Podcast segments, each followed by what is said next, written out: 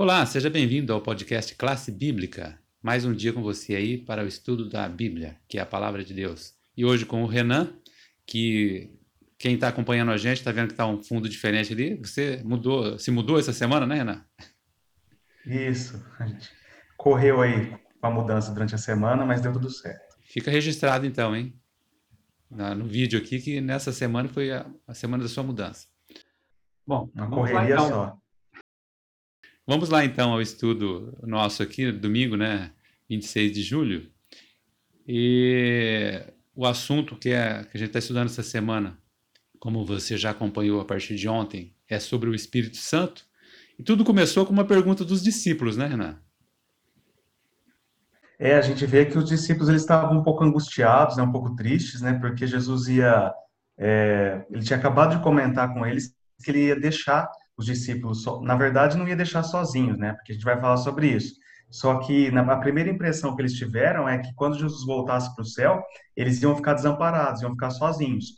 E aí a gente vem com um assunto de hoje que é sobre o Espírito Santo, que é esse consolador que Jesus prometeu aos discípulos e nos promete também. E aí a gente tem algumas perguntas que a gente pode fazer a respeito do Espírito Santo para a gente dar uma introduzida e desenvolver esse assunto que é importante, porque a gente tem um entendimento um pouco equivocado hoje que a gente vê sobre essa terceira pessoa da Trindade, com é o Espírito Santo.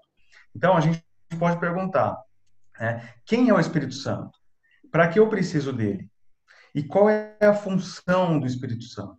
Essas três perguntas são importantes. E hoje a gente vai se atentar mais à função do Espírito Santo, para a gente entender qual que é o papel que ele desenvolve na vida de cada um.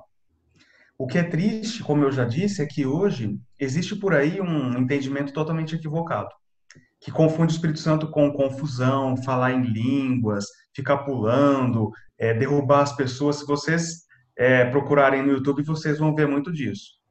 Uhum. Esse entendimento ele tira todo o crédito e toda a importância do papel do Espírito Santo na nossa vida.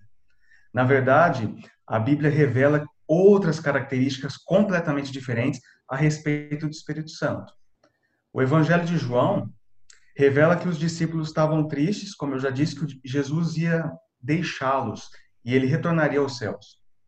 Jesus, percebendo isso, respondeu que ele enviaria a eles um consolador. A palavra grega para consolador, o guia nos diz que é paráclitos, que se refere a alguém que vem ao lado de uma pessoa com o propósito de ajudá-la.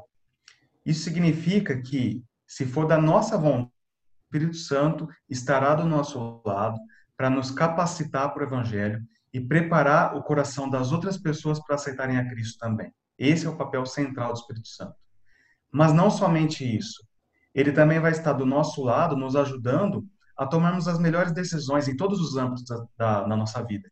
A gente vê testemunho de muitas pessoas que falam, gente, a partir do momento que eu me senti dirigido pelo Espírito Santo, que eu pedi orientação dele para minha vida, eu consegui tomar as melhores decisões em todos os aspectos. Então, é, são esses os papéis principais do Espírito Santo. A gente não pode confundir com baderna, com bagunça.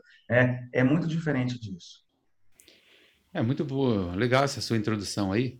E já ajuda a gente a entrar na primeira questão aí do nosso guia de estudo, que agora sim, entrando nas questões, na, na questão das funções do Espírito Santo e dando ênfase ao testemunho, né? É isso mesmo. É, o Evangelho de João ele fala muito disso, né? É, eu acho que João ele percebeu melhor essa questão, esse aspecto da importância do Espírito Santo, que é uma pessoa da Trindade, né? É, que é Deus, inclusive. E João ele declarou que o Espírito Santo, primeiramente, ele dá testemunho de Jesus, ou seja, ele direciona as pessoas a Jesus. Pelo que ele convencerá o mundo do pecado. Em outras palavras, ele impressiona o nosso coração para gerar um profundo sentimento de que sem Deus nós não somos nada. Né? Sem Deus nós somos pecadores, nós não temos nada sem Deus. Ele nos mostra a necessidade, então, de arrependimento. E Cristo, né, no Evangelho de João, também revela que o Espírito Santo convence o mundo da justiça. O que, que significa isso? Ele revela a grandeza da justiça de Jesus em contraste com o nosso pecado a gente vê um paralelo né, entre o nosso pecado e a grandeza de Jesus, da justiça de Deus. a função dele, na verdade, não é apenas destacar o tamanho da nossa maldade, que, o tamanho da nossa iniquidade, mas revelar principalmente a grande bondade, benignidade, compaixão e amor de Jesus. E aí ele consegue nos moldar a imagem de Cristo. É isso que é mais legal. Ele, nos, ele atua também no processo de santificação, para que nós possamos ficar mais parecidos com Cristo. E aí o guia de estudos termina dizendo que testemunhar é simplesmente cooperar com o Espírito Santo para glorificar a Jesus. No poder do Espírito Santo e sob a sua orientação, testemunhamos do Cristo maravilhoso que transformou a nossa vida. É muito legal isso porque hoje existe um certo descrédito com a pessoa do Espírito Santo e a gente vê através disso que ele é fundamental na nossa vida. Se for ver, ele é a pessoa da Trindade que mais atua hoje na nossa vida.